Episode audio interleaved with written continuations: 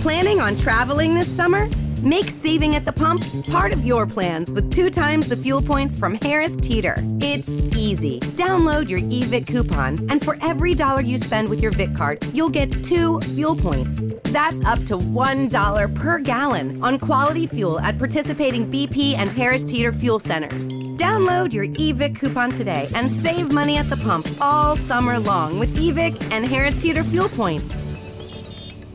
I'm Robert Conti, Chief of the Metropolitan Police Department. We're stepping up our speed and aggressive driving enforcement. Speeding is deadly. Speed related deaths are 100% preventable. Please always obey posted speed limits and help make Vision Zero a reality.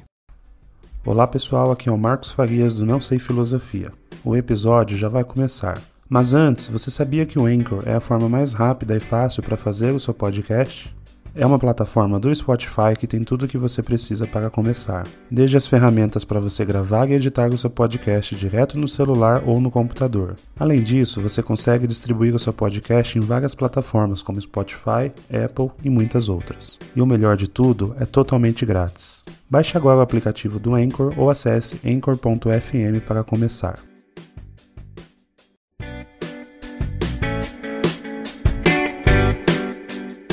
Meu nome é Marcos Farias e seja bem-vindo a mais um podcast do Não Sei Filosofia. Nosso tema de hoje é Pão e Circo, ou Me Engana Que Eu Gosto. Siga a gente no Spotify, no Instagram. Se você estiver assistindo pelo YouTube, inscreva-se no canal e deixe um like no vídeo e também um comentário do que, que você achou do, do tema de hoje. Bom, todo mundo já ouviu falar é, da expressão isso é um pão e circo, ou essa é a política do pão e circo. Mas o que, que isso significa? Geralmente a gente está falando sobre um governo ou um sistema político onde você tem a entrega de benesses ou benefícios ou vantagens financeiras para o povo, uh, com interesse, obviamente, de uh, corrompê-lo, mas na verdade de convencê-lo a, a ter apoio político. E o circo, no caso, seria a distração, né? Então, eventos que possam ajudar ali a distração do povo para esquecer do problema que ele está enfrentando ou coisa parecida. Mas da onde que vem essa expressão? Bom, essa expressão ela vem do latim, né? Panem et circenses. Esse seria o nome em latim, e ela vem da história do Império Romano. Basicamente, no Império Romano, os líderes eles tinham então essa fama uh, de fazer a política do pão e circo, onde eles distribuíam uh, pães e ou outros tipos de, de alimento uh, para o povo. E também promoviam vários eventos com a participação da massa popular, aqueles eventos que a gente vê em filmes, escuta ou lê em livros, uh, uh, trazendo uma grande parte da população para assistir algum tipo de espetáculo, às vezes espetáculos mais uh, complexos e até sangrentos, como na era dos gladiadores, né? Então era uma forma de trazer o povo ali para ficar próximo. Existem algumas controvérsias, né? Mais recentemente algumas publicações, eu até vou mencionar mais para frente, elas trouxeram uma outra visão, mas é muito óbvio que isso era utilizado naquele momento mesmo sendo controverso, isso já foi utilizado no Brasil, por exemplo? Na nossa condição atual, a gente consegue observar essa política do pão e circo? Bom, eu já adianto que sim, mas não é de hoje. Né? Isso é uma questão muito mais antiga que já vem, uh, já vem sendo aplicada por diversos governos ou uh, forças políticas, se é que a gente pode dizer assim. Uh, e a gente pode dar alguns exemplos, né? Então, a questão do pão, a gente pode dar o exemplo realmente de que o país, o Brasil, ele sempre foi um país com bastante dificuldade financeira, onde o povo sempre dependeu muito do governo, da elite e de alguma forma dos benefícios que ele recebia. E é natural que isso acabe criando uma interdependência, né?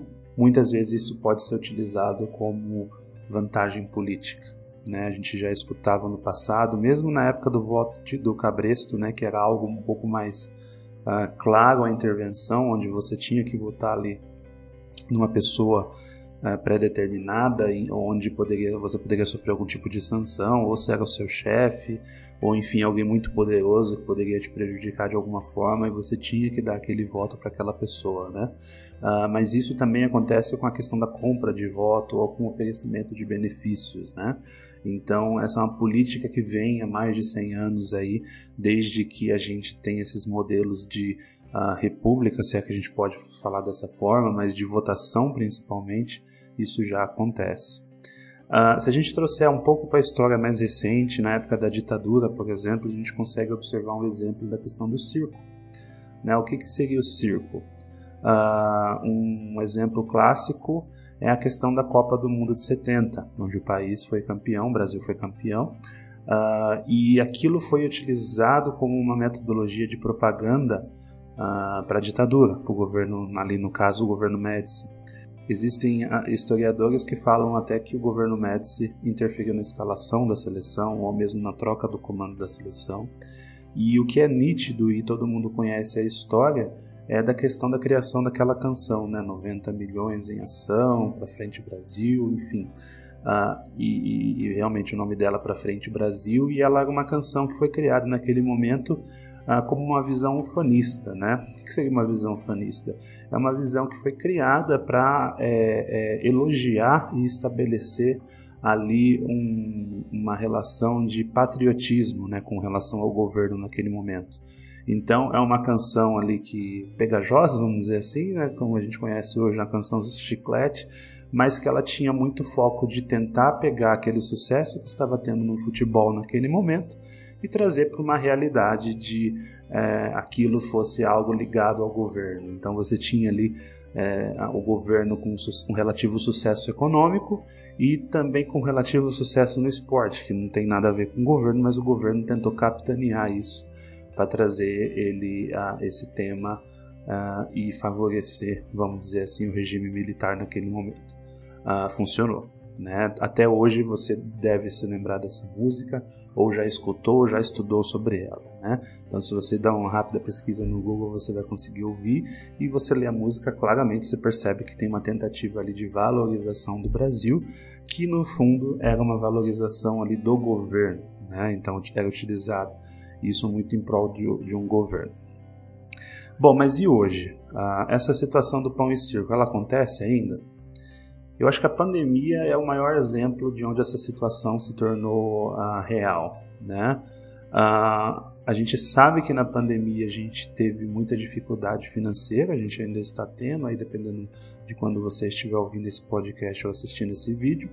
Uh, a gente teve casos onde os governos federal, municipal, estadual também eh, distribuíram renda, distribuíram riqueza, né, é, dinheiro basicamente para a população, principalmente para a população poder enfrentar, enfrentar esse momento.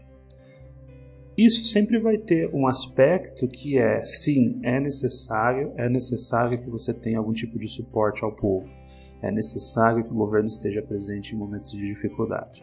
A questão, a grande questão é assim, estar atento se o governo está capitaneando isso para benefício político puramente, né, para fazer propaganda própria, ou mesmo até favorecendo é, pessoas que ele entenda que são melhores para o governo e por isso elas merecem receber em detrimento de outras que talvez realmente tenham necessidade.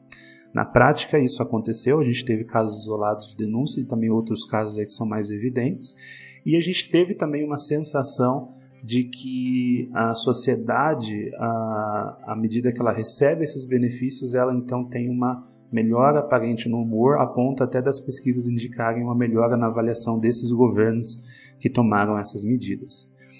Uh, então é uma realidade, a gente pode dizer que é uma realidade. É, uh, você distribuir esse tipo de benesse é, uh, significa sim ter apoio político melhor. Né? Sem entrar no detalhe da questão do o quanto que isso é importante. Eu acho que esse é um ponto crítico aí da nossa sociedade que a gente pode comentar mais, mais para frente. Bom, na questão do circo, a situação ela se torna mais complexa. Quando a gente pensa que a gente está na pandemia, numa situação de dificuldade, que muitas pessoas estão inclusive tendo ali momentos de ter que ficar reclusa, sem contato com os amigos, às vezes sem contato com, alguns membros da própria família e ainda tendo uma dificuldade financeira, fica claro que a questão psicológica ela fica mais abalada. Né? Então, quando a gente fala de circo, a gente fala também de um escape, né? ou seja, é algo que é para me divertir. Né? Então, essa seria a definição. Então a gente pode falar que na quarentena a gente começou um pouco esse circo com as lives, né? Tava todo mundo até de saco cheio de tanto, todo lugar que ia alguém falava não, vai ter uma live, uma live, uma live, enfim. É, mas foi uma forma inicialmente de estar presente, mesmo estando uh, de longe, né? A expressão que todo mundo utilizava.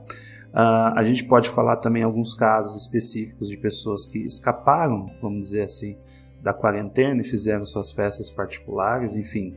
A consequência disso a gente já sabe, eu acho que muito do, do, do efeito que a gente teve na pandemia foi pela irresponsabilidade de alguns, que isso também está relacionado ao circo, até a gente falar também do BBB, por exemplo. O BBB é algo que ah, aí uma grande parte da sociedade estava bem vidrado, acompanhando e, e, de certa forma, ali considerando aquilo como área de escape, como situação de escape né? E vai ter gente que vai falar assim: ah, mas eu não assisto BBB, mas eu não gosto disso, mas eu sou superior, né? eu não assisto esse tipo de coisa.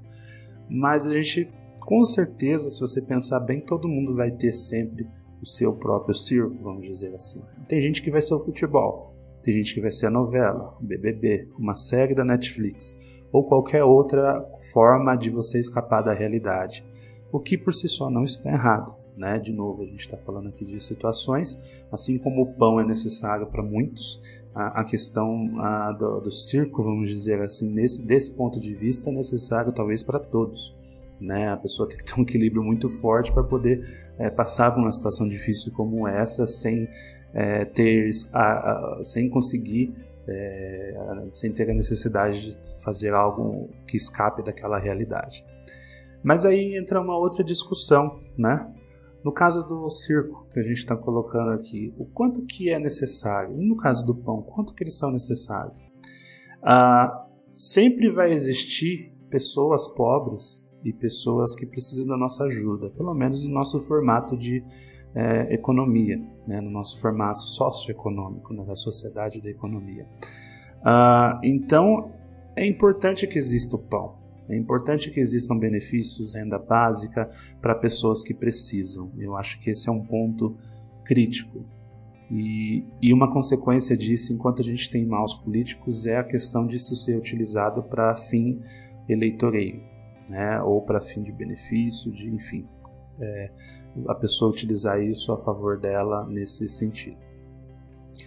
Já no caso do circo, assim como a gente comentou, a gente está numa era muito difícil, né? Ah, isso foi potencializado na pandemia, mas a questão da ansiedade, da depressão são temas cada vez mais presentes.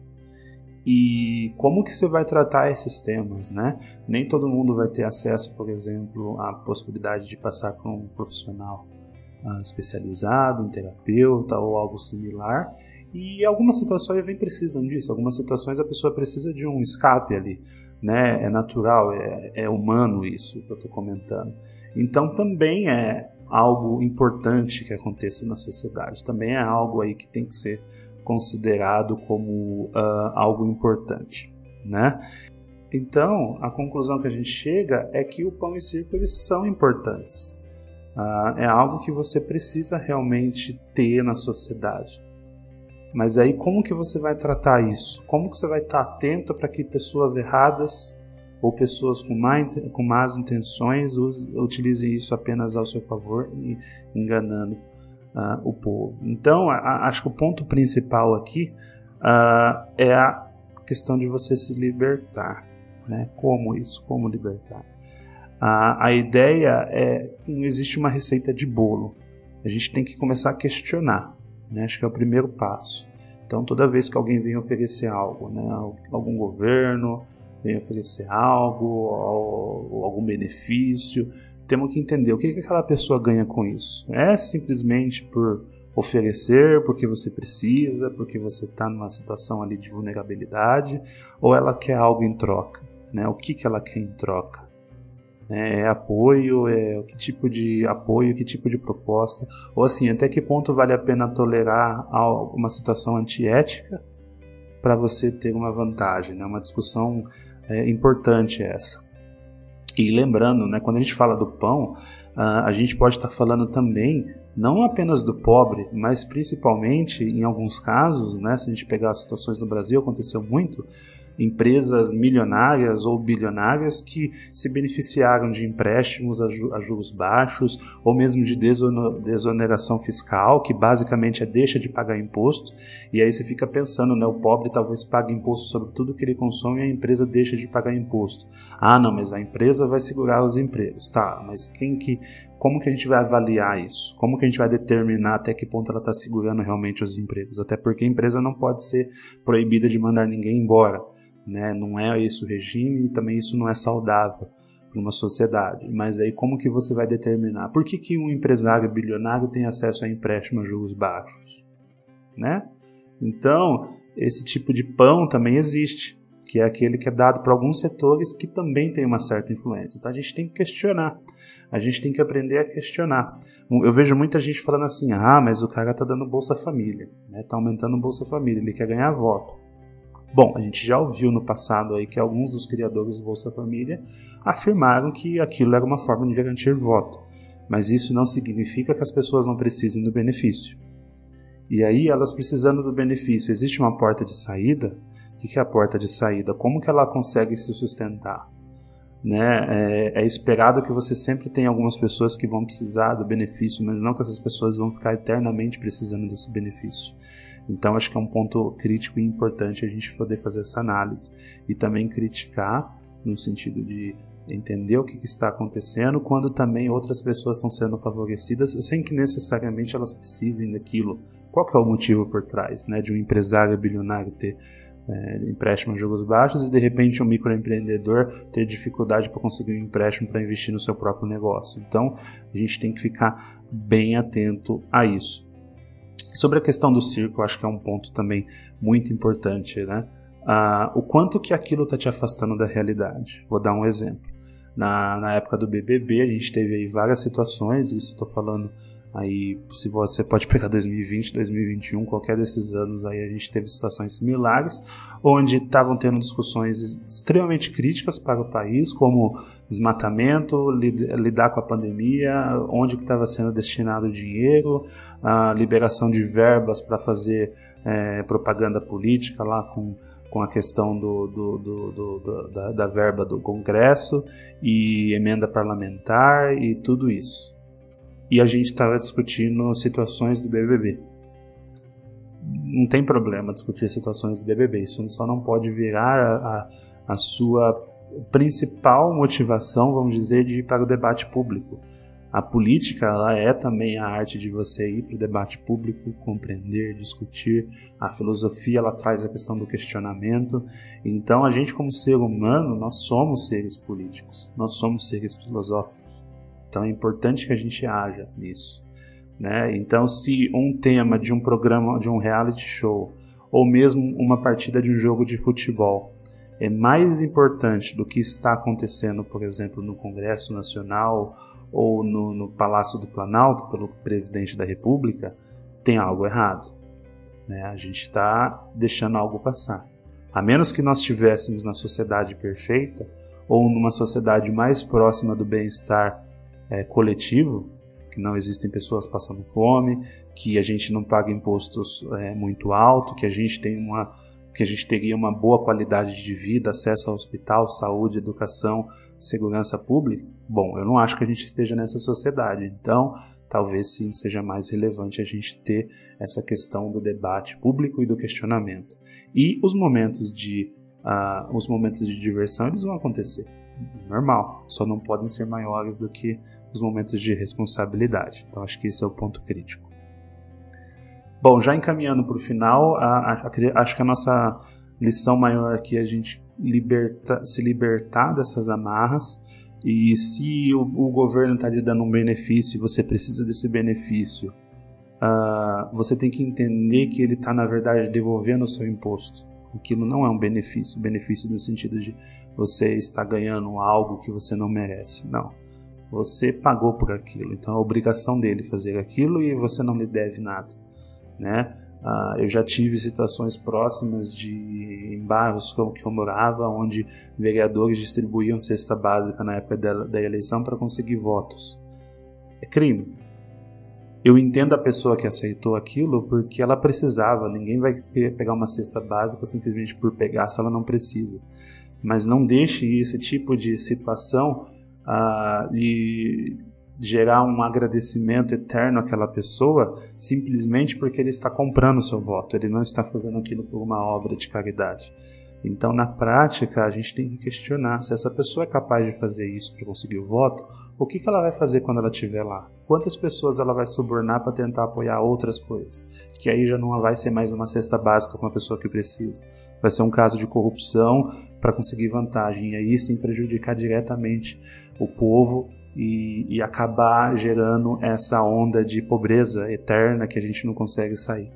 Né? Existe um motivo da gente continuar dessa forma. Para que alguns tenham bastante, outros quase não têm nada. Então, para quem que é interessante isso? Então, a gente tem que se libertar e questionar. E a questão do circo, a gente não pode se deixar levar por essas questões é, não relevantes. Você que tem interesse em se aprofundar mais nesse tema, o livro chama Pão e Circo: Sociologia Histórica do Pluralismo Político o autor é o Paul Vine. Então ele fala um pouco sobre essa controvérsia e uma visão mais atualizada da, da, do ponto de vista histórico dessa situação da sociedade, as complexidades da, da, do império do império romano. Bom, para finalizar vale a pena lembrar daquela história do sapo, né? Onde você coloca o sapo na panela, acende o fogo na temperatura ambiente, aquele fogo vai esquentando a água, ele vai cozinhando, cozinhando, e quando ele percebe já é tarde demais. Né? Então isso também vale para essa lógica do pão e circo. Então a gente tem que ficar atento para que não seja tarde demais quando a gente perceber que a gente está sendo então uh, manipulado. Isso vale para a política, vale para a filosofia e vale para a vida. Bom, chegamos ao final de mais um episódio do Não Sei Filosofia. Espero que vocês tenham gostado. Deixe seu like pelo YouTube, inscreva-se no canal, siga a gente no Spotify, no Instagram Comente aí o que você achou desse episódio. Sugira também novos temas para que a gente possa abordar aqui. Uh, muito obrigado por ter assistido até aqui. Um abraço e até a próxima.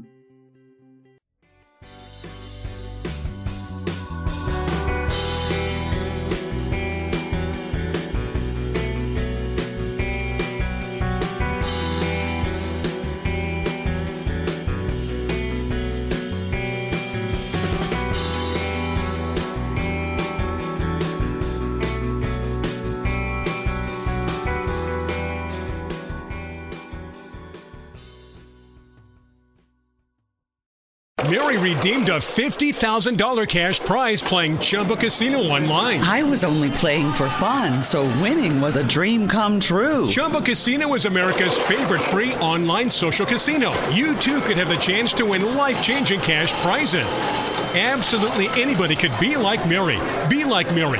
Log on to ChumboCasino.com and play for free now. No purchase necessary. Void where prohibited by law. 18 plus terms and conditions apply. See website for details. The voice in the preceding commercial was not the actual voice of the winner.